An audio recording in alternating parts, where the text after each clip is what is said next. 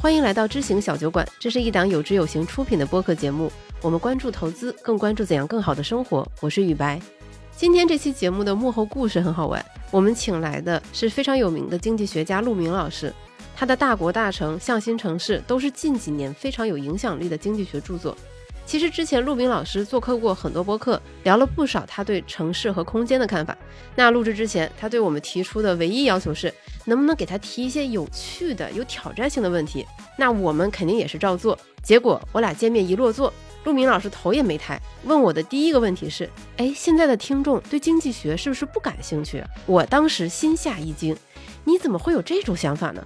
他说：啊，是这样的，你看你提的这些问题都很生活。是不是大家对于经济学的理论框架完全没有了解的兴趣啊？从这个花絮你就能看出，陆明老师他就是这样一个很真诚、很坦率的人。那在接下来的一个小时，你也会听到，对于他自己的学术研究，他有非常足的自信；对于他自己困惑的问题，他也绝不会不懂装懂。那对于他取得的成就，他也完全不会自谦。所以，我们的这场对谈更多的是围绕着一个经济学者的困惑或者叫烦恼来展开。他怎么思考自身的职业？他如何和公众打交道？如何面对差评？如何让大众理解和接受那些听起来不合情理，或者说有些反常识的研究结论？以及当自己坚持数十年的学术观点得不到广泛认可时，他又该如何自处？那在这个过程中，我们可能会分享很多听起来有些反常识的一些观察和结论。当然，我们小酒馆的听众向来是非常开放包容的，一定能站在不同的视角来看待问题。我也很希望这一期节目你可以听得开心。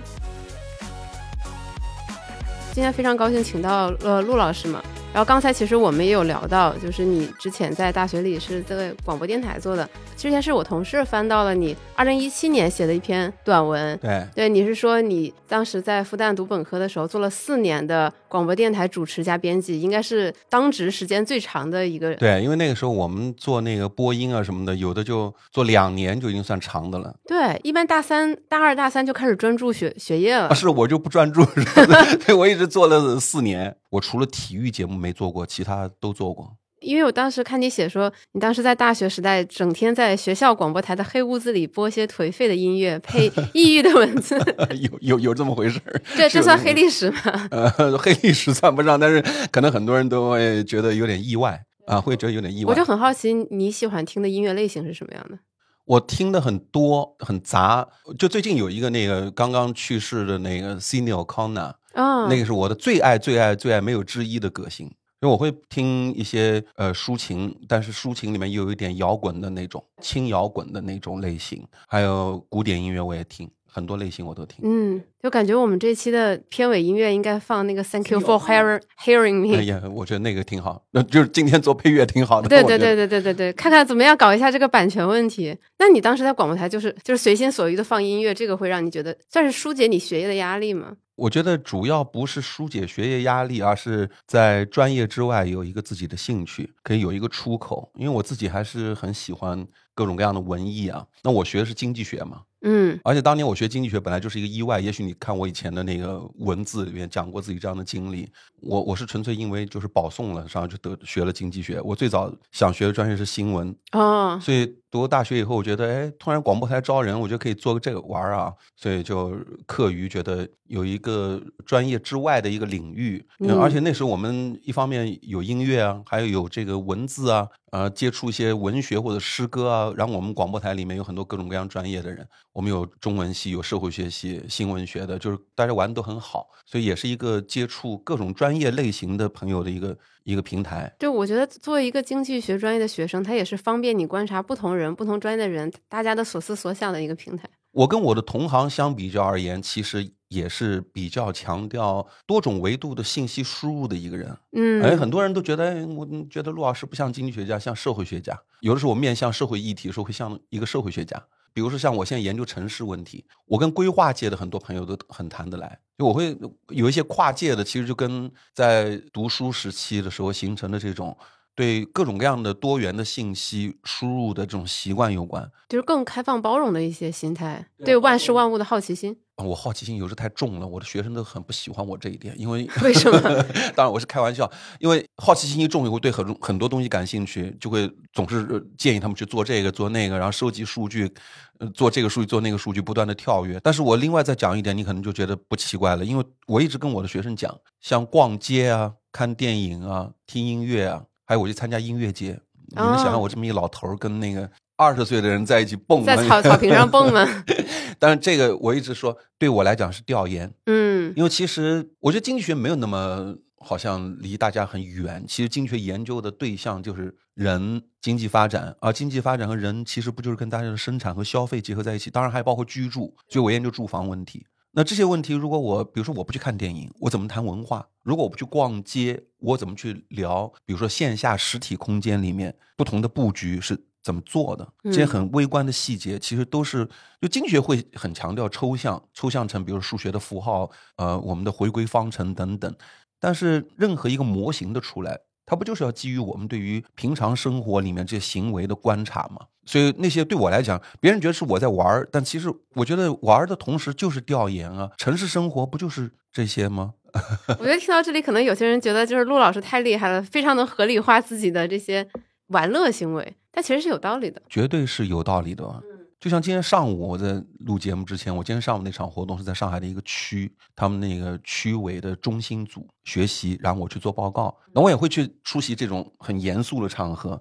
但你跟他们讲，比如说经济发展或城市发展这些规律，你如果不讲今天的，比如九零后或者零零后在做什么，那我们讲什么？我其实最近一段时间来，我经常讲一句话，就是现在我们制定政策，包括像城市发展里面一些规划等等。在做这些决策的人，其实年龄都跟我这个同龄人差不多，因为我七零后，可能甚至六零后、七零后在主导这个决策。但其实你想，我们做出来一些决策，比如城市的一些空间，一旦硬化以后，它就形成了楼宇，形成了街道，你就很难改了。而其实十五年以后，像我肯定就基基本上退休了。但十五年以后，大家可以算一下。基本上就是九零后、零零后是整个社会的，不管是就业还是消费的主体。那如果你不了解九零后、零零后这个生活和消费的一些规律和他们的行为表现的话，你怎么去谈城市的发展啊？比如像这个最近我在谈的一个比较多的话题，就是服务消费和时尚。你看今天的年轻人的消费，大量就吃喝玩乐、服务消费，还有一些时尚消费，还有就是你会发现很多青年人喜欢街拍，还有穿着这个汉服就在街上走。嗯，所以到底消费的新的来源是什么？还比如说你的街道的布局，要不要考虑青年人这样的需求？我有时候跟规划界的朋友开玩笑，因为我们在六零后、七零后这个时代，我们的规划学界其实大量的吸收了这个我们叫前苏联的那种规划思想。哦，明白。你可以看到我们很多新城的建设都是街道特别宽，然后让大家去开车。就是浦西和浦东的区别，北京和上海的区别。对，我在我的书里讲到过。是的。但你会发现那种宽马路的地方，其实都是不适合于步行的。所以它的那个街边的，比如像餐饮啊，各种时尚的小店，其实就很少。街道的多样性和活力是不足的。我是跟规划学界朋友开玩笑，我说你看你们有的时候把那个新城。建的那么宽马路，我们年轻人穿着那个汉服走在那样的街道上，是不是会上看上去有点像个鬼啊？他们爆笑。但其实我就在这个很细小的例子里，其实我在回答你的问题，就一个学者他怎么观察青年人的行为。嗯，在我刚刚举的这很具体的例子，你会发现很多年轻人其实他穿着汉服，他最后还是回到中心城区那些古旧的街道里。我们曾经有一段时间对那些很破的古旧的中心城区的街道，我们是不喜欢的。但你看，在最近这十年，一些中心城区的老城区在城市更新的时候，更新一个火一个。尤其我们在上海就能够感受到，中心城区的很多地方更新以后就成了时尚街区。嗯，那这个背后的逻辑是什么？它跟我们所处的年轻时代的二十年、三十年前有什么不一样？这不就是我应该回答的问题吗？可能我有点扯远了。嗯，再比如说，在十几年前、二十年前，你们走在现在很火的什么巨富长这种路上。你们的体会应该跟现在年轻人完全不一样。我觉得我的年轻时代肯定不像现在的年轻人那么爱逛街。我不是指我个人啊，我是指我们这一代人。我们那时候年轻的时候，我觉得唱卡拉 OK、打保龄球，可能那个时候是我们年轻时候的印象。但是你看，基本上都是室内活动。我们那时候没有那么像今天年轻人那样喜欢展示自己。嗯，我觉得这跟时代的发展是非常有关系的。我有时候把它称之为叫工业化时代和后工业化时代的区别。工业化时代的时候，人的这个需求还大量集中在物质方面。比如你看我们六零七零后这一波，我我怎么老把自己跟六零后就归在一波里面？其实你跟八零后，其实七零和六零后差别很大的。是的，啊，就像我们七零后，我们老实点。就七零后你会发现，就是我们就是满足物质需求特别重要。我前面举了，比如买房，那还有就是买车。所以你看，买房和买车的时代是跟整个七零后从大学毕业，然后再开始致富、积累个人财富这个逻辑是一致的。但是到了九零后、八零后、九零后，八零后还不是那么明显。九零后以后，你看就是我前面讲到的，他有大量吃喝玩乐，其实是消费服务了。我前面讲了买房，就是要么继承，要么租房。你看买车，现在大家公共交通这么发达，对，就以我为代表，我就是完全不想买车，也没必要买车，因为停车太麻烦了，在大城市停车也很麻烦，还而且很贵。对，而且你今天像这个网约车很方便，你养一辆车的行为，我在大学毕业的时候啊，我的同学里面最早买车的，那是我鼓励我的同辈的朋友，我说你你们要考虑买车。我们那时代的人跟我讲，我买车的钱用来打车不好吗？但是在我之后，我的很多朋友都买了车，他他们后来觉得，哎呀，还是那时候他讲的对，其实还是离不开车，那是我们那个时代。那个时代为什么呢？像公共交通没有那么发达，比如地铁不像今天那么发达。那网约车更是十年前才出现的事情，十年前还都没有啊，都十年都没有。然后共享单车没有，所以那个时代大家觉得，呃，我就需要买辆车。但今天你看，连我自己都不开车了，我养着辆车，但是我是很少开车。现在就觉得要么步行啊，要么网约车。你就像我家住在五角场五角场附近，我现在到五角场来，我觉得我网约车来回都比开车上再停车要来的更加方便。所以其实时代。变化非常大，所以就像您说的，其实作为一个经济学家，你就是应该不断的去观察现实正在发生什么，年轻人的生活方式，这样才能帮助你更好的理解他们的行为以及背后的逻辑，提出更好的一些建议。对我们其实经济学家面向的需求，有的时候政府的决策需求。有的时候呢，会做一些针对企业的一些咨询，这是我们从应用侧要提的很多。其实我们的行业的产品，那你想，你都连如果消费者的逻辑或者商家的逻辑都不理解，你怎么去提那些建议呢？嗯，对吧？所以也是我的同行，有的时候会被人诟病说经济学家讲的东西，呃，不够接地气。对，书斋里的经济学家，对，就会被人指责这方面。我还有另外一方面的苦恼。就有的时候，我们从研究的基础里面得到的一些规律，尤其对未来的一些预测，其实是跟一些普通人的生活体验不太一样，甚至可能会完全相悖的。相悖，因为普通人的生活体验会有几个问题：第一，他基于自己的情感的感受，对，比如说像你如果看我的东西，我大量谈到像流动人口那些问题。那今天中国因为城市化进程啊，还有大范围的人口流动，会导致我们包括今天我们的播客听众，可能很多人都是，如果用中国的一个成语啊，就是带有情绪化的成语，叫背井离乡，就是我们离开了自己小时候出生和长大的地方。然后呢，很多人就会觉得，如果要是政府能够出一个政策，把我老家给建设好了，建设的更好，我肯定愿意回去啊。就是很多人是这样情感，但是很少人会去想，那为什么政府其实做了很多针对你的老家的投资？没有起到这样的效果呢？我们很多人抱怨说是因为投资不够，其实不是这样的。其实中国在，尤其是二零零三年之后，是做了大量的投资在那些人口流出的地方，比如说小县城啊、农村啊等等。几乎每个城市都有一个开发区。对，还有建了很多的新城和很宽的街道，但人还是持续流出。我们很多朋友就对这个现象就带有一种感情的色彩去理解。然后反过来呢，在大城市里边，大量人口流入，我们很多人不去问为什么，我们觉得这些地方人已经很多了，人还在不断进来，但是大家不去问背后的原因，而总是觉得在城市里面临的各种各样的问题都是外来人口带来的。对的，反正类似像这样的问题，你看，就大家会抱怨，但是大家很少去呃，在这些现象上面去想这是为什么，以及根据你想的这些逻辑去推演未来会发生什么情况，以及我们公共政策该怎么。怎么制定？所以像有的时候我做学者，你这样想，如果我讲的东西，我讲的每句话，你都觉得哎挺对的。你想我这话肯定没有道理，或者说就没有价值。因因为你跟我的价值观是完全相似的。呃，或者说不讲价值观就讲认知吧，说明就是我讲的话你都觉得是对的，那我为什么还要跟你讲呢？就是其实学者有时候讲的话一定是这样，就是我讲的话你听出来一觉得哎好像有点跟自己想的不一样，但你想想你冷静听，你会觉得哎这个讲的是有道理，这是趋势。嗯，就这种是最有价值的。就先不要激起情绪。去先听进去，先听进去，然后思考一下这个观点，它在比如说在什么样的前提下是成立的？对，但是人往往有的时候就是被这个情绪和自己的生活经验所左右，然后他会觉得学者像我们这样学者讲的很多话，第一是你的主张，其实哪里是我们的主张？人口向大城市集中，是我们能主张得出来的吗？那那那你堪比愚公了，能把山给移走。对啊，你要真相信这句话，那我今天主张你回去，你回去吗？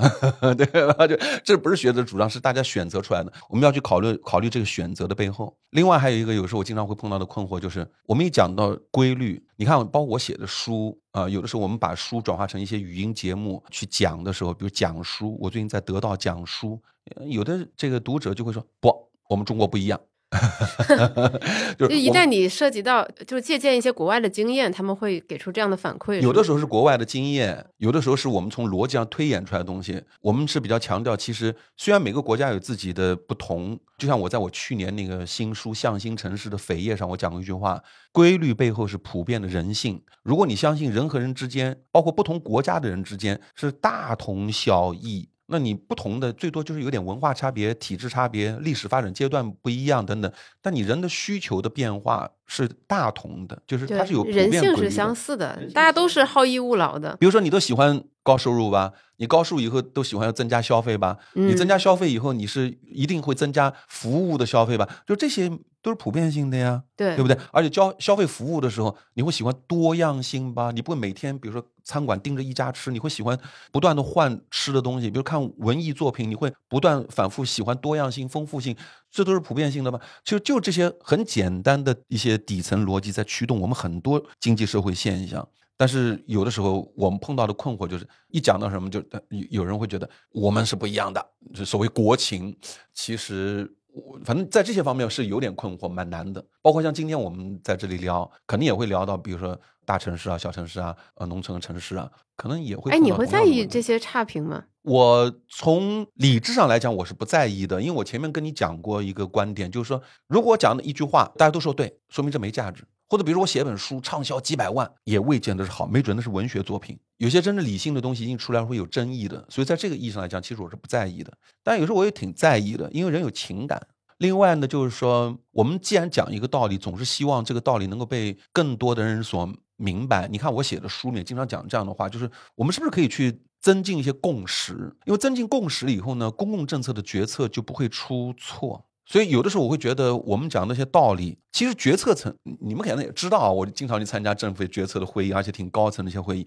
其实整个从国家角度来讲，它已经变化非常大了。但是反而是我们像一些普通的听众去讲这些道理的时候，他认识不到。其实认识不到是会很吃亏的。我给你举个例子吧，比如房地产业。你看我的书里面啊，我的呃上一本应该说写的通俗的书叫《大国大城》，是二零一六年出版的。其实我在二零一六年写那本书之前，我讲关于城市发展的规律已经讲了十多年了。其中一个非常重要的观点就是会讲到人口在客观的经济规律之下，人会往城市集中，往大城市集中。但是你看，我们曾经有一段时间，我们很多人，包括房地产企业，觉得大城市不好。那时候觉得，你看政府都想控制大城市人口啊，政府都主张去乡村振兴、发展小城镇，然后你在讲大城市这些规律，更不是规律，那都是你觉得的规律，都你认为的，不是规律。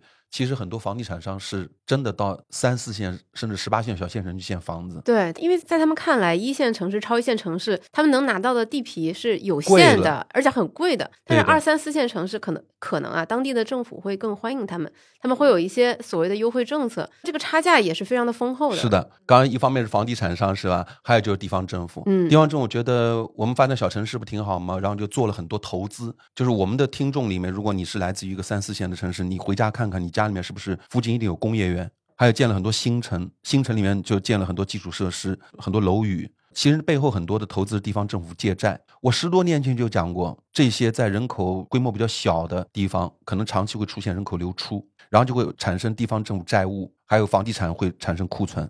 去年到今年是什么情况？我想我不用讲，你们都知道。是的，所以你看就很遗憾，包括最近某著名的房地产企业、头部的房地产企业出了很大的问题，其实都是因为当时的投资的方向。就跟我前面讲到的社会经济普遍发展的规律是相反的，导致的。嗯，他所在的那个商业逻辑会促使他想说，我要不断的扩张，不断的拿地，不断的建房，一线搞完搞二线，二线搞完搞三四线，就是让全天下没有卖不出去的房。但是这个是不符合人性，也不符合事物发展逻辑的。一个很简单的问题：人是跟着房子走的吗？还是房子应该跟着人走？就这么一个简单的问题。我们很多人呢，就不管是企业还是地方政府，总觉得，哎，我把这个房子建好，你不就来了吗？而且我这里房子便宜啊。嗯，我再出一些政策刺激。如果你真相信人是跟着房子走的话，你为什么人不往房价低的地方跑？而你看数据，我在书里面给你讲到的是，人在往房价高的地方跑。虽然大家都抱怨房价贵，北上广深房价贵，嗯，交通堵，对，但是人是往房价贵的地方跑，人是往你们认为城市病重的地方跑，为什么呢？当然，去年会有人说，陆老师你又讲错了。去年疫情期间，北上广深首次出现人口净流负增长，对，人口是负增长的，那就让我们来再等等。看看，就是去年出现情况是一个因为短期的疫情冲击导致了对服务业的冲击，所以大家工作没了，还是因为趋势性的扭转了？让我们再等等看。哎，真的会有人盯着你，然后说：“哎，你看这个，你说错了吧？”当然会啊，当然会。啊这就是我刚刚讲的平台经济提供的方便。今天在各种各样的平台，比如我在 B 站有课啊，在像小宇宙，我参加过很多的这个播客，还有比如说我在得到讲书，就有听众反馈啊，比如说我的书在包括像豆瓣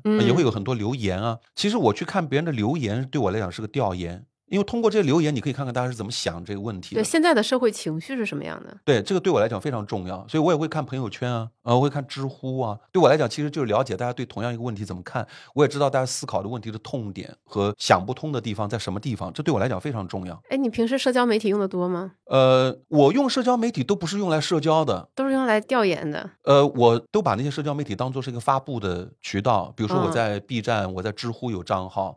有些平台会邀请我去做一些账号啊，但是坦率讲，我真真正自己通过我的团队来打理的，其实主要就是 B 站和我的公众号，还有知乎，其他都是转载的啊，我都不自己去运营。然后有的时候我会看，那除了一小部分，比如像 B 站，我也会看看视频啊。啊，最近我迷上小红书了，对我通过小红书知道很多事情。嗯，那其实我用平台用的很少。呃，包括像平台购物，哎呦，这跟我年龄有关系。我们那时候，哎，我不管怎么样，我也老了嘛，对吧？就是说我没有那个特别强的习惯，通过网上去购物，还是线下多一点。也没有，就是说，就购物很少。就是我前面讲到，就是我们现在还缺什么？该买都买了呀，还缺什么？我都不觉得我还需要买什么了。现在买什么再往家里摆，都是要相应的房价去作为成本的。其实该买的东西都买了。除了有的时候，比如旧衣服换了去买新衣服，会买点服装，其他真的很少再有什么东西要买了。那现在我看那些平台，其实我都是在了解社会万象，嗯啊，比如大家怎么去分享自己的旅游。最近看小红书，也是因为我跟小红书在谈一个项目，嗯，然后我想我我就去了解了解吧，结果一不小心入坑了。哎，我觉得小红书挺有意思的这平台啊，能看大家怎么想，怎么分享啊，看看现在年轻人多么大胆，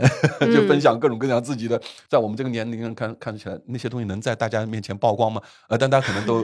哎，那那 最近如果让你分享三个最近你从社交媒体获得的一些你觉得很有趣的认知或者观察到的有趣现象是什么？第一，很多人通过平台找对象，在这么大的这个平台上就直接把这自己的照片啊啥就往那一贴。这是我觉得一个很难以想象的事情。对，第二，我觉得就是找工作，尤其像现在灵活就业的这个群体。比如说，我昨天在小红书上看到有一个男生，而且男生他说我这个我会做饭，我会洗衣服，然后如果你家里有必要，我也可以帮你开车。嗯，然后就相当于就把自己就在平台上就这样资料曝光，然后大家私信。还有就是，比如说有一些做这个首创的。然后就在这平台上，比如说编这个手链啊，对，原创手作，哎，然后就在那平台上分享，也可以卖出去。对，而且还做的真挺时尚的。你像这种东西啊，像在我们年轻时代也没有那个机会，就总觉得是不是还是得找个工作，有个单位。对呀，一直到今天，哎，讲到这话题了，一直到今天看待灵活就业者，你知道吗？有很多我的同龄人，甚至也包括一些比我更加年轻的人，就始终觉得灵活就业不好，他们觉得灵活就业不够稳定。其实我最近在这个谈这个话题的时候，我就在讲，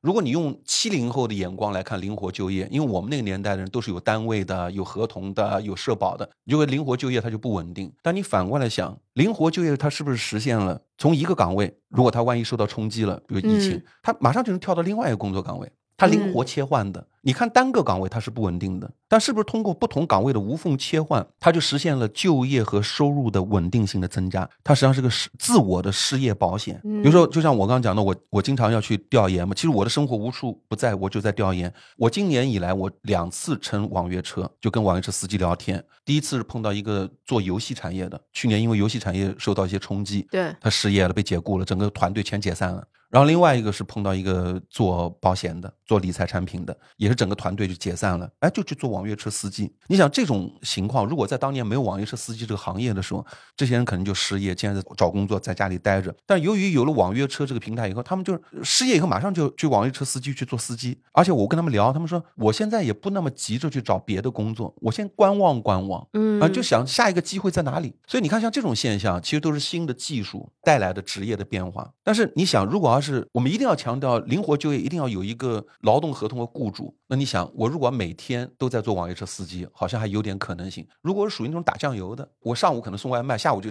开网约车，晚上我又去比如酒吧里面当个酒保，当个酒保，我怎么签合同？我跟谁签？我签完了，你还能能允许我同时做三份工作吗？还有比如像今天网约车司机，他接入多个平台，你打过网约车司机你就知道，他有 N 个手机，N 个手机，我跟谁签？他现在在多个平台上面兼业，恰恰是他的最大化他的收入和就业的来源，嗯而这是技术所给他带来的机会。如果你要强调他跟某一个平台去签合同，请问哪一个平台能够允许？就是你有你拥有多份工作，然后社保我交，然后你去你去几个平台，所以我觉得我们对于很多新的技术带来的一些我们经济社会里面一些新的事情的变化，我们真的要要包容。对，我觉得听到这里，肯定有很多听众觉得，就他可能会听到听得有点生气，因为他觉得你现在这个样子说话，就是我们这样的交流有点高高在上。因为说谁不想要有一份稳定的工作？我个人感觉就是我们我们文化里骨子里，大家对于稳定这个事情是非常非常看重的。我不知道你们有看过那个电视剧《漫长的季节》？看过，我不是说我看这些东西调研吗？对漫长季节我看啊。对，就是就像男主这个王想，哪怕这个厂子钢铁厂快不行了，他仍然希望自己的儿子能进去，拥有一份稳定的工作。那我们再联想到现最近这几年，互联网其实裁员也很严重。对在过去十年，他也像是像信仰一样非常坚定。大家觉得说，比如说我去做增长，我做运营，我积累了非常多的技术，我在这里有非常深厚的经验，我怎么就突然一下失业了？哪里能承载我？他他一时之间他可能切换不过来。每一个时代都有观念的变化，就像你刚刚讲到，在九十年代的时候，大家面临是失业和下岗，突然就失失去工作。然后今天我们面临的问题就是，它它有些行业同样是会出现失业和下岗，就稳定这个东西，我感觉是一个美好的想象。不是这样，我是这样这样说的。尽管大家可能听我的话会有点接受不了，稳定的工作其实一直是存在的。比如说今天有很多人去考公，就是为了稳定。我们这个社会跟二十年、三十年前相比较而言，最大的变化不是从稳定变成不稳定了，而是有了更多的选择，这才是真正的变化。三十年前或者四十年前，我们没有选择。那时候我在大学毕业的时候，非常流行叫大学工作分配，你没有选择，而且你分配的工作理论上来讲都是稳定的。但那个时候是没有选择。今天你如果盯着某一个特定的岗位，它的确是不稳定的。但是这个社会最大的变化是，同时存在稳定的工作和不稳定的工作。那么你就个人去选择嘛。你如果想去有稳定的工作，你考公了，嗯，比如说你进事业单位了，比如说有些大企业，甚至一些制造性的企业，我们很多制造性企业是有长期合同工的，那你就做制造业了。那么有些岗位呢，它因为在新的技术条件下，它就出现我刚讲灵活化，而且允许大家多点兼业。因为我访谈过很多骑手，很多骑手你去问他，你为什么要去做骑手？你不在制造业企业去做？很多做骑手的前一份工作其实就制造业里面的生产线上的工人。他第一个回答就是：这多灵活啊！我不愿意在工厂里面，在一个生产线上面，然后整天连说话的人都没有。我做骑手，我想做我就做，我不想做我就不做。我可以上午休息，下午做。啊，我中午送餐最紧张的时间完了以后，有的人跟下下午跟小伙伴聊聊天。啊、有的人比如说他兼做别的职业，甚至有的人他读书，他学习，嗯，他读业余的大学，他给了人就是非常灵活的这种选择。呃，有的人还要照顾家庭，对比如家里有孩子，如果上固定工的话，他就没有办法做。所以我觉得我们的思维应该是去调整为，我们为社会各种各样的选择来创造可能性。然后呢，每个人根据自己的需要、偏好、家庭情况去选择就好了。如果你真的喜欢固定工作，你就去选择固定工作的岗位；你要是觉得要灵活就业、多点职业，你就那个就做这样的职业。嗯，但是我就怕什么呢？我怕我们今天很多看上去很良好的愿望，把这种选择反而变少了。为什什么叫做把这个选择变少？比如说，如果要是灵活就业，我们强制性的要签固定工的合同，哦，如果你强制，是不是就会出现我前面讲到的？本来我希望同时做几个职业，但你如果强制我跟一家企业去签劳动合同，而且是固定劳动合同，我就没有办法去做别的职业了。但是站在外界人的角度，尤其是提出这些建议的人的角度，他觉得我是为了他们好，我是为了让他能有一份更好的保障，这样有一个固定的雇主来给他交社保。我觉得这个事情应该从增加选择的角度去讨论问题。对有一些，比如说在骑手这个工作里边，有一些骑手他是为固定商家工作的，那么他有点什么呢？有点相当于是这个固定商家的雇员，就像肯德基、麦当劳这种。对，但是外卖骑手的主体绝大部分不是这种，他是我刚刚讲到灵活的。那么你的政策建议是说，凡是骑手工作都应该固定化，还是说多点选择？嗯，有的岗位和企业有长期雇佣的性质，那么它可以固定化，有劳动合同；有的没有这个性质，你就让它在市场上自由生长。然后你从别的维度去改进改善它的它的福利，还有比如说打个比方讲，现在有些企业出钱帮这些灵活就业者，比如说特别贫困家庭，他会有一点资助。或者比如说，有些平台为有一些平台上的工作人员，呃，选选择一些优秀的人去读业余的大学。我们有很多维度去帮助一些在这个社会上属于，比如说收入并不高的这个群体。你有很多方式的，除了企业以外，更重要的是，像我的书里面经常会呼吁的，因为很多这个群体他是所谓叫外来人口，外来人口在城市里面临的问题，主要是孩子没法上学，或者说上学困难。嗯，嗯确切来讲是在本地没有办法去上公办学校，或者在本地上公办学校需要积分啊等等各种各样的条件，很多达到不了这个条件。还有就是住房啊，那我觉得面临市场上住房房价贵的问题，那么政府可以去提供廉租房、公租房。其实你从这些维度去帮助这个群体是特别重要，而不是从他的职业属性入手。我在想，就是我们每个人生活在自己的茧房里，我们都有自己固定的生活、工作路线和自己稳定的一个社交圈。我们对于他人的生活会有一些理所当然的假想，比如我们会假想，可能啊一部分人的假想就是做骑手或者做滴滴司机的人，很多人选择这份职业是迫不得已。我我我觉得你刚刚这个问题，或者说我们今天这个讨论啊，经常让我想另外一件事。我觉得在我们的社会里面，经常会出现一种心态。就是比如说，我觉得我我讲这个话，或者我提一个什么建议，是我为你好。对，社会公众也会这种想法，学者有时也会这种想法，就是我我我为你好。还比如我们政府有时也是这样的，我我出这个政策不是为你好吗？你怎么不领情呢？你怎么不领情呢？但是我想，我们都曾经年轻过，我们都曾经长大过。我们在我们年轻的时候肯定都叛逆过。叛逆的时候会不会碰到这样一个问题？就是我们老觉得我们爸妈要让我们听话。但是今天你做爸妈了，你会不会问自己一个问题：你怎么保证你今天所讲的话和你做的事情是为你小孩好？在你刚刚讲到的那个漫长的季节那个那个电视剧里，就出现了这个王阳和他父母的争议。你站在旁观者角度，我刚刚问的这个问题，你就觉得其实不一定啊。王阳选择的未来有什么不好？在 KTV 里面打工有什么不好？但是你会发现，我们讲的很多的想法。是不是都在有类似的思维？就是我今天讲这事情是我为你好啊，我们政府做很多政策，我为你好啊。但是问题是这样的，人民对美好生活的向往是人民知道还是你知道呢？就是子非鱼焉知鱼之乐，对吧？人民对美好生活向往应该是我们各种各样的工作的目标，这是肯定都对的。现在的关键问题就在于。我们学者讨论问题或者一个政策制定某一个目标的时候，是不是也多应该问问人民？嗯，还有比如说像刚才我们讲这个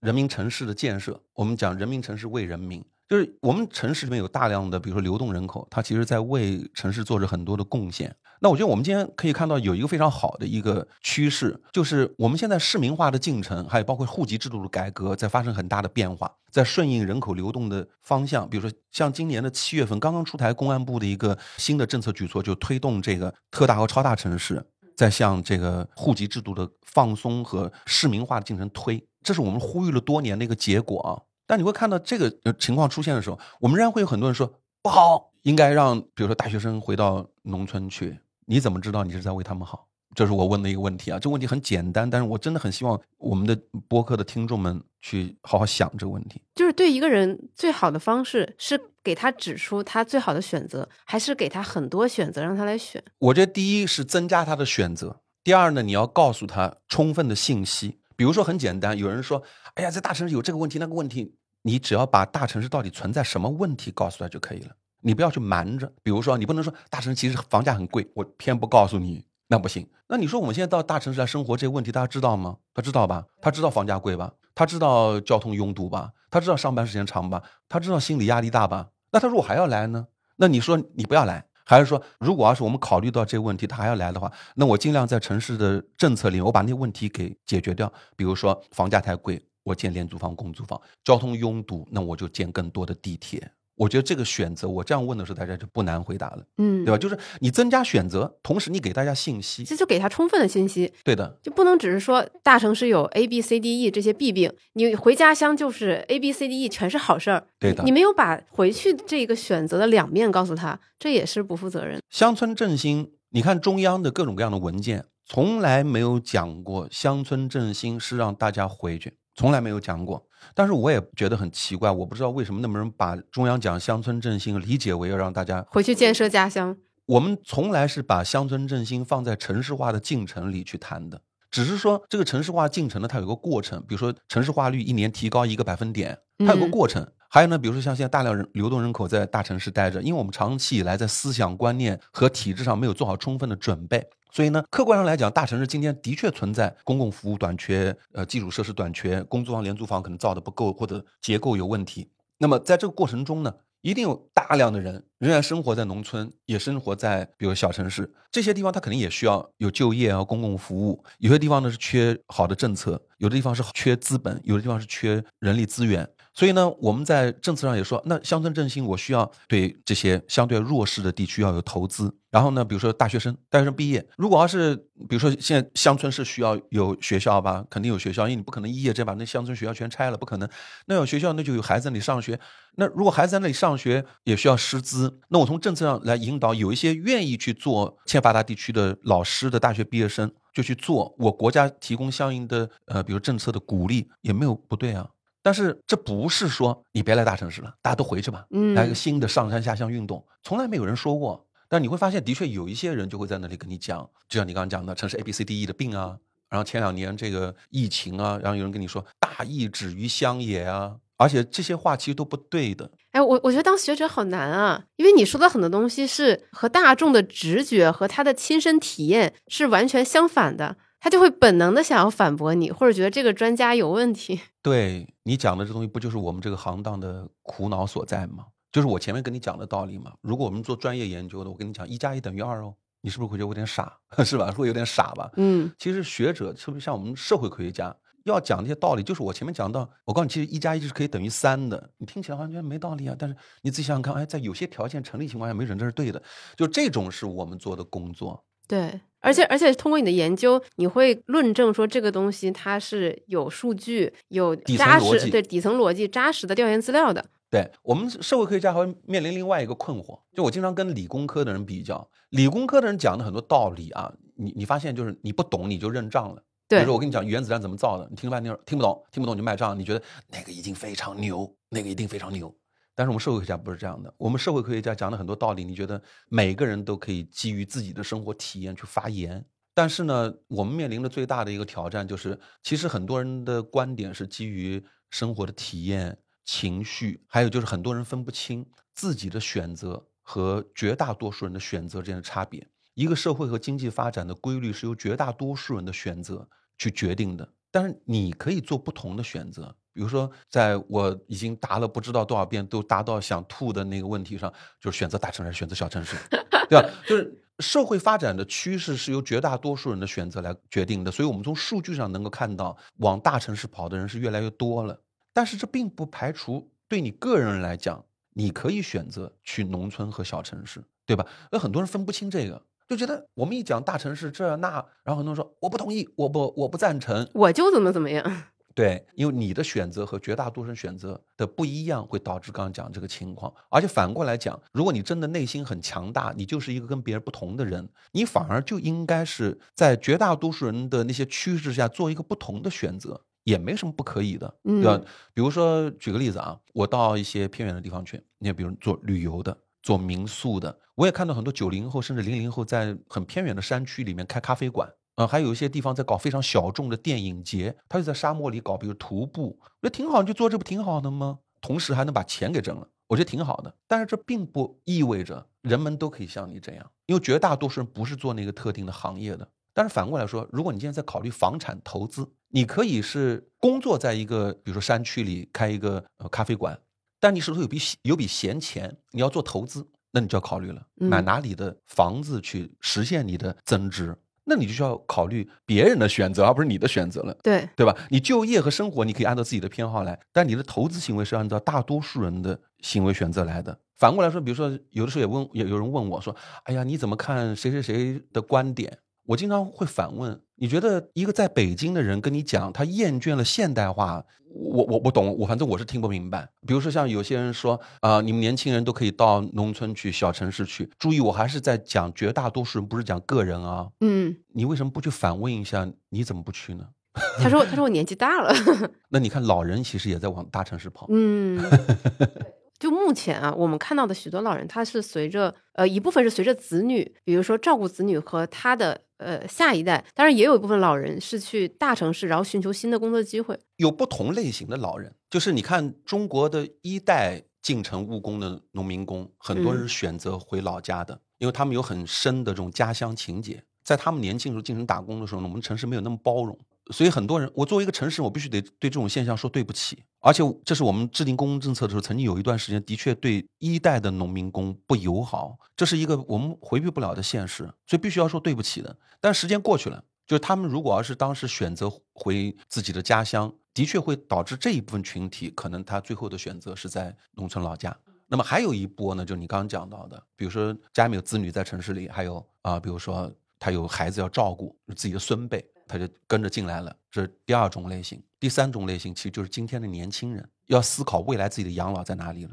那我可以跟大家讲讲，在一些发达国家的经历。有一些发达国家其实当时在城市化的时候，也会经历我们今天这个阶段。有很多人呢，也就想着，哎呀，那我是不是到郊区去买一个房子养老啊？因为成本好像比较低，另外呢很安静，对，房子又比较大，房子也比较大，对的。但是你看很多老人的选择，等到他真正的退休了，他又跑大城市去了。我可以跟大家讲为什么，这就是我们说社会科学家帮助大家去理解一个行为背后的逻辑。这个真的有点反常识，因为比如说我们在影视剧作品里，我们印象中的这种退休生活啊都是一个什么郊区的，不能说大别墅吧，那大平层或者很好看的房子，有一对对吧，看起来非常恩爱的老夫妇，可能还在养条狗，然后平时再开个车去超市采购。所以你是不能根据文艺作品来做决策的。如果文艺作品就可以帮大家把这些决策都做对了，还要我们社会科学家干什么呢？嗯 对吗？那我现在就跟大家去分析嘛。那怎么会出现这样的现象？我告诉你，人老了以后需要两样东西，第一是医疗，第二是社会交往。而这两样东西，你如果到了，比如说一个大城市郊区，甚至到了二三线、三四线城市、小县城和农村老家是没有的。我举个例子啊，我曾经在自己的学生里面，因为我们在交大的 DBA 项目，也就是工商管理博士的项目，很多的学员其实他是五十岁的事业成功人士。啊，他就是为了提升自己的认知，来再读一个博士学位，在职的。然后其中有一个学生就很很有代表性，他说：“陆老师，我是小县城农村来的，但我就想退休以后回老家。”我说：“你个人的选择呢是怎样？你有这个权利啊。但在你做出你选择之前，我先问你一个问题：如果你等到老了以后身体不好怎么办？”这是我问的第一个问题。那可能答案会是我身体很好。那我再追问你第二个问题。我们很多朋友是想等到回到老家的时候呢，再跟自己的小伙伴一起打麻将。我说你有没有想过，有可能你回去了，你的麻将搭子走了。所以你如果要是做一个退休以后要回到老家的选择，那我要告诉大家，你要有两个条件。第一条件，你身体要非常健康；第二个条件就是你的个人爱好是钓鱼。必须是钓鱼嘛？我我只是打个比方，对，就是就是那种你一个人就能完成的。一个人就能完成了。而且呢，钓鱼这个活动呢，是钓的人多，你反而不好；人的走了，你就可以钓的更多。那这种活动，一一看就是亲身考察过。就是你如果这两个条件都符合，其实回去养老蛮好的。那那看书什么的呢？看书当然也可以啊，看书你也可以一个人看嘛，就是跟我刚讲钓鱼这种活动是很像的嘛。但是其实你从人性的角度来讲，有多少人是同时符合我刚刚讲这两个条件的？大家可以去想一想啊。其实我从刚刚讲到发达国家出现的现象，你倒推就说明，其实真正符合我刚刚讲的两个条件的，其实反而是少数。因为人是到老了以后特别怕寂寞，你知道吧？他需要有一个朋友圈，一起老姐妹、老兄弟啊，一起这个活动，然后要跟人讲话。尤其到这个再往后，有可能比如说身体不健康了，需要失能了，他需要人照顾的时候啊，那可能还市中心更加中心城区应该说不是，也不是最最市中心。对我没有说特别核心的区域，但是它还是在中心城区，这种公共服务会比较好一点。那我刚刚讲这种现象，也在跟他解释嘛，就是说你怎么通过逻辑加上去看别的国家走过的经验，你去想这里面有没有一些可以被借鉴的东西，千万不要被自己的情绪等等对自己的决策会有比较大的影响。对我，我分享两个很小的故事，一个是昨天我一个土生土长的上海朋友讲的，他说他奶奶八九十岁了。然后每天还是非常爱出去，比如说喝个下午茶呀，跟老姐妹去看个电影啊，然后就拿出电话本来翻，这个死了，这个还活着，然后活着的呢 打个电话问一下，对吧？说要不要约出来一起看个电影，喝个下午茶？那这个就是真的是只你只能在城区你才能完成的事情。对的。对。然后另外一个小小的故事，就是因为我生活在北京二环内嘛，我就会发现那里的社区，就你看起来都是胡同，好像挺破的，但是社区提供的服务很多，比如它就有给老人洗澡的这种服务。对。就如果你失能的话，那它这些相对，因为因为它人口密度还是相对比较高，它能给你提供这样的服务。如果你爸妈失能了，你作为子女，你又不专业，其实帮老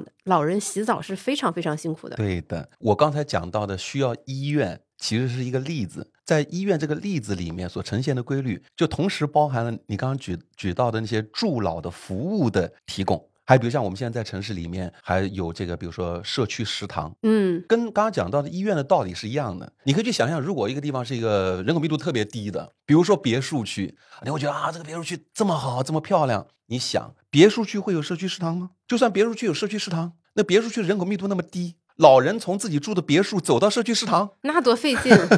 这些道理其实都是相通的。对，其实有些地方那种社区医院本身就因为我我上个月回了一趟老家，就是在哈尔滨嘛，正好我我父亲生病了，我就去那个社区医院看，我就观察，就发现他不同的小区他会有分配不同的社区医生，然后会标注出这里的老人有，比如说就是失能的有多少，然后有慢性病的有多少。我能发现很多老人已经把社区医院变成一个社交场所。对，大家经常过来拿药嘛，就是一来二去就认识了，然后跟医生交流也都是唠家常那种。对了，所有这些东西都是两个字带来的，叫密度，人口密度。呃，就在大半个月之前，我在青岛开会，开会期间我们一些学者就在那里聊天嘛。我觉得有一句话说的很绝，就是因为我们当时讨论到密度的问题，我们就说我们中国人呢，就是不太理解密度的重要性，就是密度高的地方呢不理解密度的重要性，总觉得密度是坏的。密度低的地方也不理解密度的重要性，在在我们有时候谈到密度的重要性的时候，我们始终就理解不了。我在《向心城市》那本书里，我给城市下了个定义，很多人觉得我这个定义有点无厘头。我当时这么讲的，我说城市就是人和人之间见面的地方。嗯，大家听啊，这什么定义啊？这什么城市？什么人和人之间见面的地方？请你这样想啊，农业社会是不是不那么需要人和人之间见面？比如说，你如果生活在一个村子里，如果你受欺负了，你可以这辈子不跟邻居讲话，你照样活得很好。对啊，我日出而作，日落而息。因为没有社会分工。到了制造业以后呢，你已经开始要跟人见面了。比如说，你要跟你客户见面，要跟同事见面。但其实制造业绝大多数时间，你就在流水线上，你可以不说话。嗯，服务业是需要人和人之间见面的，而人口密度其实就是服务业的人和人之间见面的成本。密度高了，见面就容易；密度低了，见面就不容易。那么，在我们刚刚所举的那些例子里，医院啊、助老服务啊、社区食食堂啊，还有一些社会交往，比如聊聊天，是不是都是密度高的容易实现？但人往往只看到密度的坏处，就是比如说它会让人觉得我居住的空间比较小，因为的确高密度地区呢，人的居住面积是小的。嗯，但是对于密度的好处，我们是不谈的。所以这就是思维上的，对，它是一个就是你长期以来你经营的这个社会文化环境带给你的一些思维定式和就是刚才你说的，比如说这些现实的逻辑之间的一些冲突或者冲撞。是因为中国的经济发展太快了，我们这一代人，比如我们七零后这一代，我们小的时候啊，如果你看数据你就知道，我们八零年代的时候，中国城市化率只有百分之十八，也就是我的同龄人在小的时候，百分之八十以上都是生活在农村或出生在农村的，就大概是这个意思啊。然后我们这代人完整的经历了城市化的进程，从工业化社会，然后到我们现在这个年龄，已经是后工业化社会了。那我们成长经历里面呢，就没觉得密度重要，从情感上和生活体验上。但是其实悄悄的，我们已经进入到一个密度非常重要的时代了。比如说，我也请问我们的听众朋友们，你们今天有谁没打过车，没叫过外卖？肯定没有的，大家都用过这个。但是大家想过吗？这些服务只有在高密度的城市有。你不要说到农村了，你到一个大城市郊区，你会发现网约车叫不到，叫外卖就是一个小时起步。就算你叫到了，菜是凉的，或者东西不好吃。比如我们在上海有一次有一个网文里面讲到，浦东的外卖都没有浦西的好吃。你看，有些写网文的人，他捕捉到了这个现象。可是大家有没有去想过，为什么浦东的外卖没有浦西的好吃？其实背后是有道理的，仍然是人口密度的问题。对的，因为当你没有足够高的人口密度的时候，你的商家就少，商家少了以后，在一个方圆三公里半径范围之内，竞争就弱。所以它的品质就会差，而且你的选择就会少。所以你表面看起来你点外卖，很多人觉得，哎呀，这涉及到另外一个话题，就很多人觉得，哎呀，现在互联网技术已经让我们可以在家里面就点外卖了，密度不重要了。错了，你在家里面是点外卖，但其实给你做外卖和送外卖的，以及你能点外卖点到什么东西的，还是基于你坐标方圆三四公里的这样的范围之内的密度。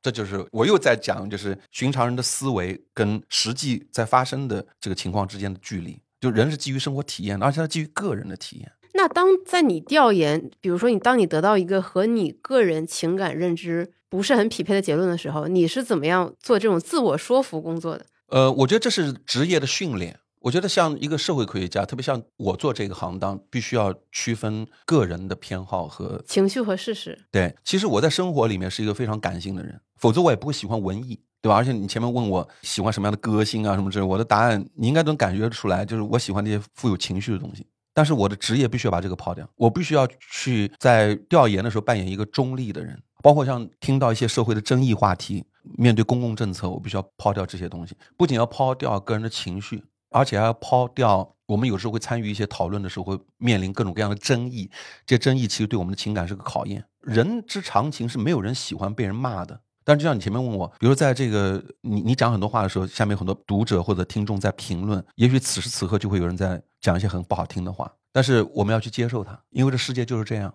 这就是 我们人的两面性。对，这个世界本就如此。就像您刚才说，就是在过去十几二十年，你可能都一直在呼吁大家重视这种城市化的进程，就是人口注定是要往大的城市、特大城市集中的这个趋势，可能并没有说被很认真的重视。在那个时候，你的感受是什么样的？会挫败吗？会啊，我我们先不说在社会公众里面那些非议啊，我就说很非常重要的一些场合，比如说在政府开一些咨询会，或者研究同样这个问题的学者开一个研讨会的时候，都会发生非常严重的争议。很多时候人说话是非常不客气的，嗯，那当然会对自己构成也会争得脸红脖子粗吗？倒不至于，因为我是个很温和的人。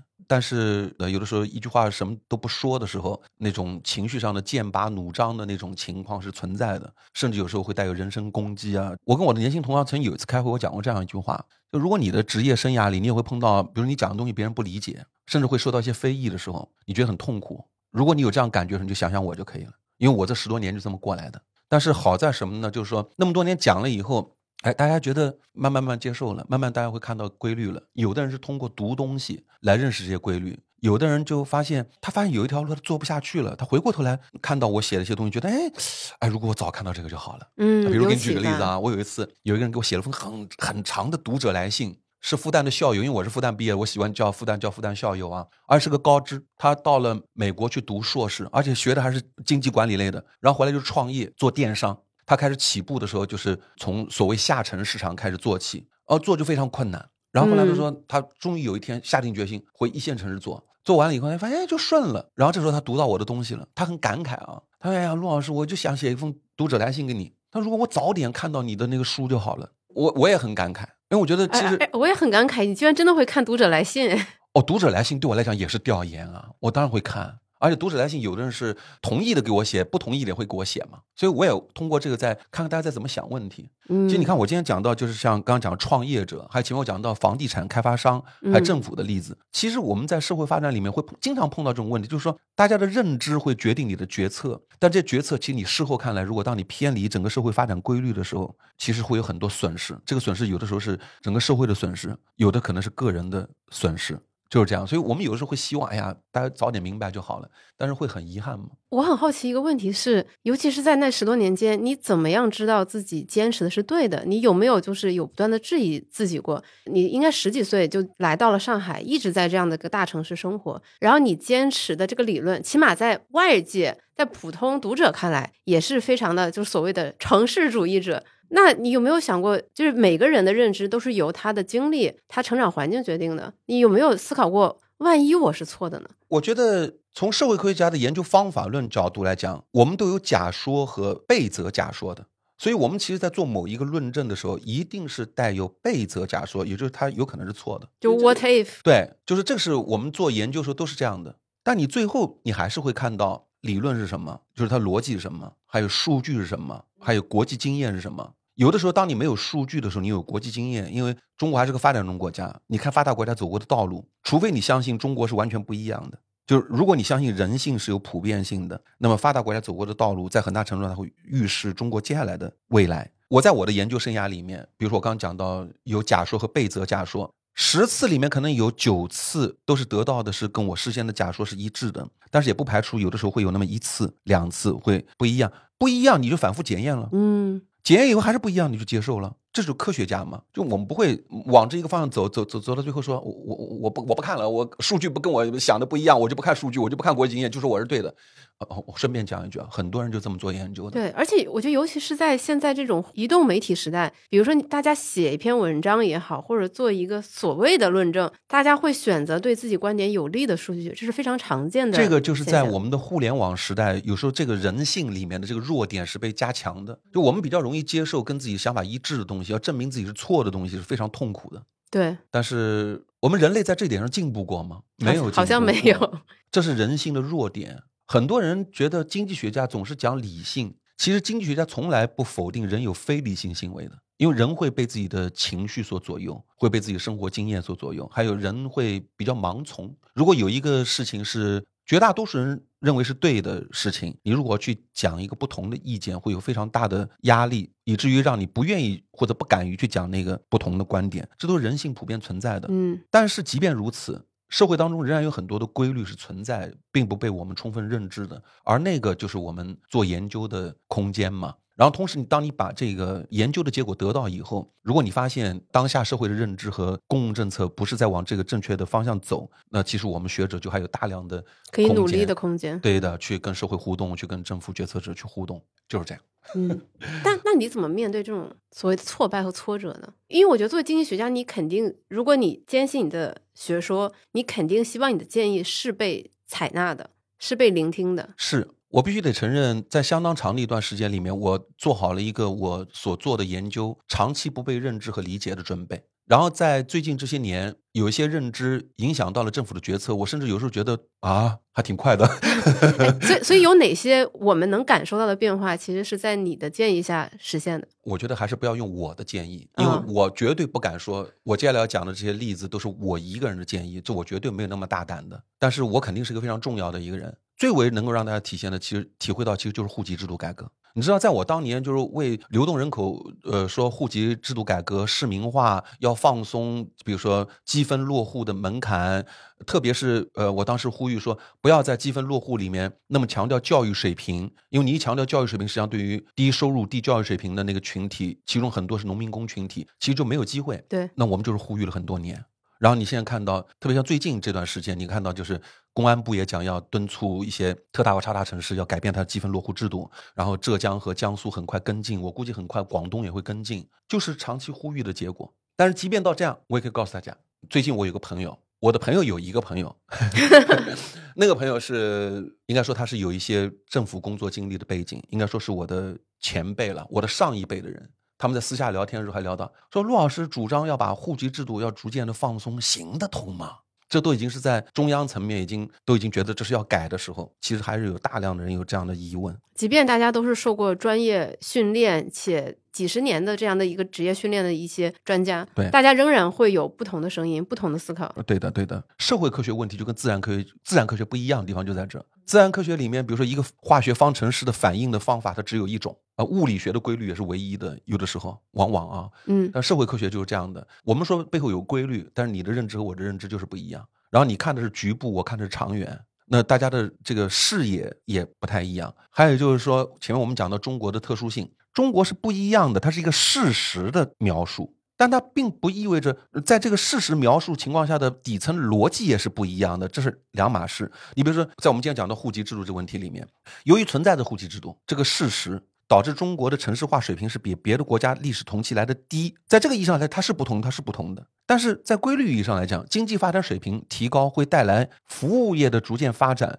并且这个是需要城市化水平的持续提高的。这个底层逻辑是全球一样的。嗯，但是我们很多人是把这个混在一起的。就是他用一个事实的描述来跟你讲，中国就是不一样的，因为它不一样，所以它就得不一样。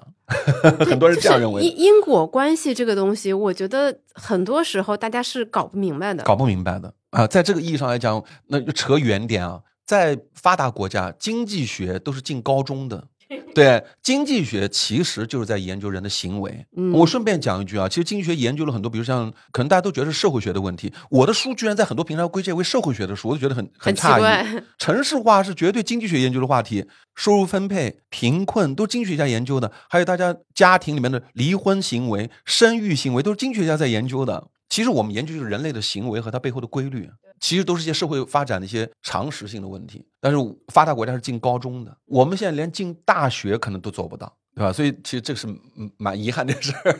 对，所以所以所以其实如果可能的话，你可能会希望说，比如说经济学能成为，比如说大学，比如大一的一些通识课、公选课，至少公选课、公选课至少。如果通识课，大家可能觉得，哎，你是经济学家，你觉得他的那，嗯，但是我觉得至少公选让大家有一个机会能够去选经济学的课吧。啊，或者说反过来讲，大家如果要是没有这个机会去读大学，或者你今年年龄已经大，已经大学毕业了，我就回过头来去读一点经济学的书，哪怕你就作为是一种新的知识的来源和思维方式的改变，我觉得也没有坏处。不要去排斥它，不要总觉得好像有些人觉得，哎，你们经济学家都特别冷酷无情，反正经济学家名声很很差，好像我不知道啊，我不知道。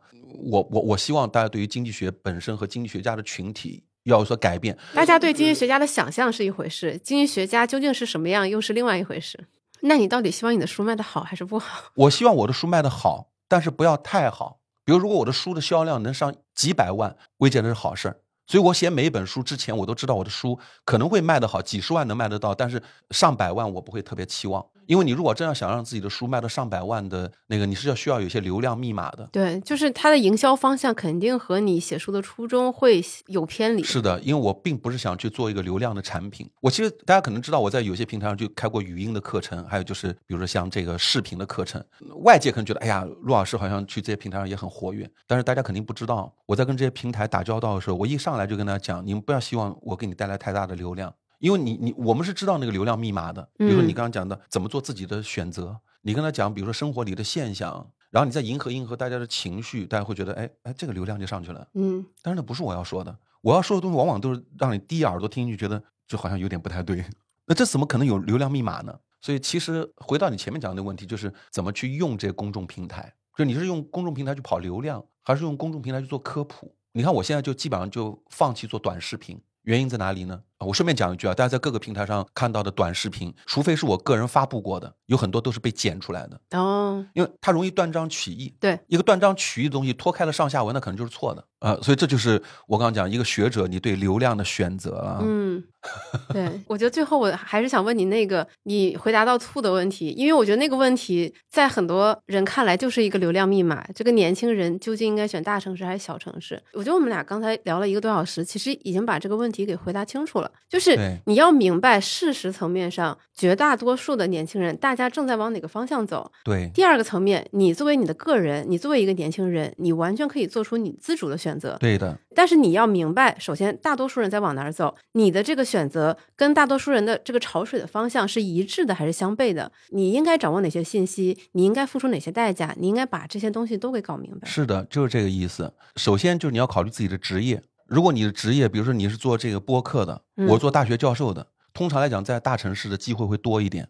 对吧？比如说你们的总部在北京，大量的播客的播主是集中在北京和上海。小宇宙今天我们所在的这个地方，它的总部就在在上海。那这是这个特定职业所决定的，因为它需要所谓叫人才集聚和信息的交流。嗯，但是反过来讲，如果你的职业是去做农民，或者比如说是去我前面讲的山区里开了一个民宿，那你当然你就去农村和小城市。对，或者你是数字游民，你可以在网络上有一些数字游民。不是所有，对一部分，对，因为很多所谓的数字游民他是短期的，但他还是会需要回到城市里面来，比如说做营销啊，跟不同的人去交流啊。他做数字游民可能不一定是长期的选择啊，这个还是要区分的。那么第二个，我觉得大家要考虑，其实就是你自己的偏好。有的人就觉得我喜欢在大城市里面这种丰富的这种生活啊。我们经常讲，在大城市里，如果你有一个小众的偏好，在大城市你都可以找到朋友，在小城市很难。你有各种各样的文艺演出啊，画展、脱口秀。在大城市会有感觉，要把你放到小城市，你就憋死了。就丰富，就是生活比较单一一点。所以你的性格如果属于特别内向的，你不需要这些东西，你你喜欢宁静的生活，我觉得也挺好的。对，那但是你要区分一下，就很多人说自己是社恐，或者是用 MBTI 这个流行的说法是 I 人，但你要明白，你是真的一个人独处，比如说你完全不跟社会联络，你 OK，还是只是在现在这个阶段，或者你需要闹中取静，自己待一阵子。我也是社恐，但是我。仍然需要画展，你你仍然需要去音乐节，对我仍然需要音乐节。但是我到音乐节，我并不是说我交了一大堆朋友，那是社牛的表现。嗯，但社恐可能听音乐节是自己一个人听，最多跟自己一两个很好的朋友去，就就就结束了。但是就说我们要讨论的不是你的社恐和社牛的问题，而是说你的需求里有没有对于丰富性的需求。但是反过来讲，就是大城市里面，它当然有它的坏处，也是大家去批评大城市的。比如说，交通会更拥堵一点，上班时间更长一点，心理压力会大一点，竞争会更激烈一点，房价更贵一点。很多人都觉得，哎，陆老师，你只讲大城市好处，不讲大城市坏处，那肯定没读过我的书。跟那个，我们怎么会不讲大城市坏处呢？我们只是跟大家讲大城市的好处被严重低估了，因为大家不会觉得我们在大城市享受的这些生活跟人多有关，其实它都跟人多有关。但反过来讲，我们又会高估大城市的坏处。我们很多问题都跟人多挂钩了。其实你真看数据，它跟人多的关系其实并没有大家想的那么那么大。我这样讲了，而且我在书里面有数据，有的人还在评论里讲不，我不同意，我不是这样认为的。对我看到有评论说什么什么把大城市周边也建设好，你去什么崇明啊周边的地方看看，都是没有亮灯的毛坯房。那个不就是因为我们还没有充分的把大城市周边。充分利用起来嘛？你要知道，你在崇明看到的这种现象，就是因为我们要限制大城市的开发空间，所以到现在，像崇明，今天上午我在奉贤，还有大量的地方在保留为待开发的土地，甚至就是永久的农田。它是我们讲到这个现象没有被客观认知到的结果。而不是说我们讲的规律是不存在的，这其实跟你前面说中国自有国情是一样的。对的，我们把现在的现象当成一个笃定的一个真理，就是这个地方就是发展不起来，但他并不知道这个地方还没有发展起来的真实原因是什么，以及它未来要去向何。要区分，比如当我们谈到崇明的时候，是属于它其实是有充分发展的可能性，就要看你怎么发展它。但是反过来，中国还有另外一种地方呢，就是比如说远离中心城市的很多偏远地区。由于我前面讲到的经济的现代化，它会让经济的发展机会它逐渐向中心城市周围集中。有些小县城它人口不增长，甚至人口是负增长的，它注定要成为一个人口流出的地方。那么那个呢，倒真的是属于你，你不要乱到那里去投资了。但是我们很多人觉得人定胜天，只要把它建设好了不就行了吗？那就是前面造成了我们讲到的建新城啊、建工业园啊，最后变成鬼城的这种现象。那反过来，当然大家又要问一个问题：我。那小城市是不是就没有发展机会？也是我回答到吐的 问题，就是小城市和农村有自己的发展机会，比如它发展农业、旅游、自然资源。但你要知道，这些产业它的产业的规模是有天花板的。当产业的规模有天花板，呃，就前两天有个朋友也跟我讲嘛，说，比如说你看美国，它不同的州 GDP 总额差距很大，但是有一些州它虽然总额不高，但是人均还可以。这就是我在书里讲到的，对，就是地广人稀嘛，它就可以发展农业、发展旅游。不光美国，美国、日本、欧洲发达国家都是一样的，他们的经济和人口都远远超过中国的这个集中程度。嗯，但是经济和人口同时集中，人均不就一样了吗？你想象一个国家有两个地方，一个地方集中了百分之八十的 GDP，但是它也集中了百分之八十的人口。是的。另外一个地方是百分之二十的 GDP 和百分之二十的人口，表面上看起来很集中、很不平衡。你算人均时是不是就一样的？发达国家都这种状态。对，只是我觉得对于我们这一代目前正在经历这个过程这个过程的人，我们无法避免是要受到那种牵扯。一方面是对故土的情结，对一方面是要面对人口逐渐在向大城市、特大城城市集中的这样的一个趋势。怎么样选择，其实全看我们个人。既看个人的选择，也要看一个国家，它是去顺应这个趋势，还是说要把这个趋势逆转过来？这就是我们今天做的，可以说最痛苦的选择。嗯，要认清事实，同时把握自己的方向。对的，对的，嗯就是这个意思。好，谢谢陆老师，啊谢谢对今天这期录的很开心。啊，谢谢您，谢谢您，也也谢谢所有的这个听众朋友们，少骂我一点，多看我点书，好不好？拜托大家。以上就是本期的全部内容，希望这一期的内容对你来说有启发、有收获。不管你喜不喜欢、认不认同我们这期聊的观点和现象，我都非常欢迎你在评论区里积极留言。如果你喜欢它，欢迎你留言表达一下你的认可。因为如果你认真听了这期节目，你就会知道陆明老师他真的会看评论，所以非常欢迎你多多评论。那如果你希望多了解一些投资知识，欢迎你来有知有行 APP 免费阅读《投资第一课》，跟超过十万人一起学习如何从门外汉变成八十分的投资者。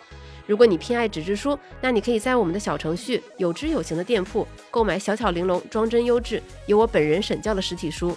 如果你有长期投资的需求，那么我们小酒馆全员持有的长钱账户也许是个不错的选择。欢迎你点击文稿区的链接进一步了解。